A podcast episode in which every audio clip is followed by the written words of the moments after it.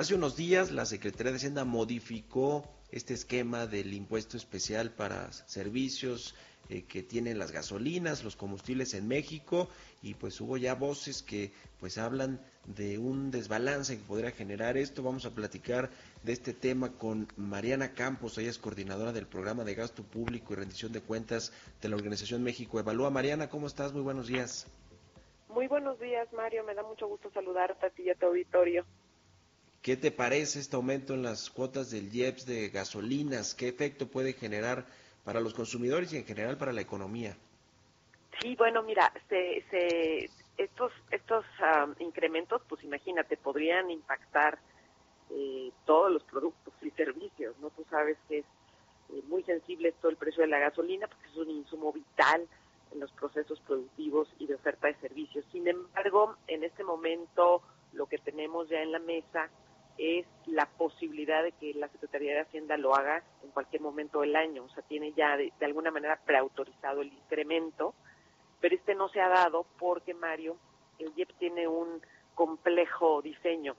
Por un lado, se aumentan las cuotas en relación a la inflación, entonces como producto de la inflación que estamos viendo, y además de que pues lamentablemente al cierre del año pasado se observó mucha debilidad en los eh, pues en la recaudación de los principales impuestos.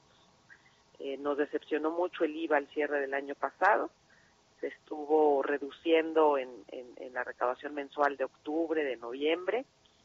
Entonces el, el, gobierno pues tiene ya todo listo, pero al momento mantiene unos estímulos altos. O sea, el IEPS que nosotros pagamos ya en la gasolinera depende de la cuota de IEPS que le suma al impuesto, pero también del estímulo que le resta al impuesto. Entonces, en este momento siguen estando los estímulos altos, por lo cual no estamos observando un incremento en la práctica, pero cada semana la Secretaría de Hacienda puede cambiar el estímulo. Tenemos que estar pendientes.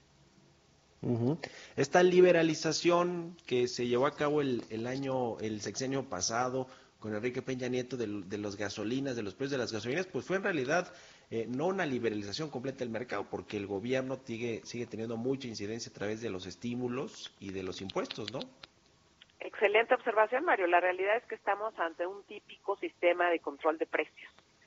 Eh, y no es cualquier control de precios, o sea, porque es cada semana que la Secretaría puede decidir elevar o disminuir el estímulo, ¿no? Entonces es un instrumento eh, pues que tiene el, gobierno para ir también, eh, ahora sí que viendo cómo van sus ingresos, viendo cómo va la inflación, pero también al mismo tiempo viendo cómo va el precio del petróleo, ¿no? Cuando el precio del petróleo está alto, eh, pues se nos va para arriba el precio de la gasolina, entonces a veces el gobierno pone estímulos y viceversa.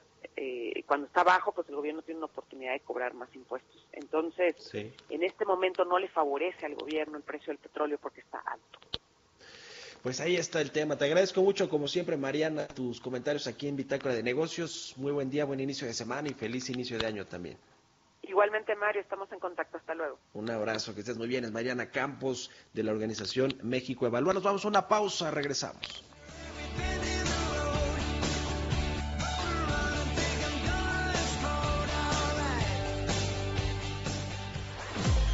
Continuamos en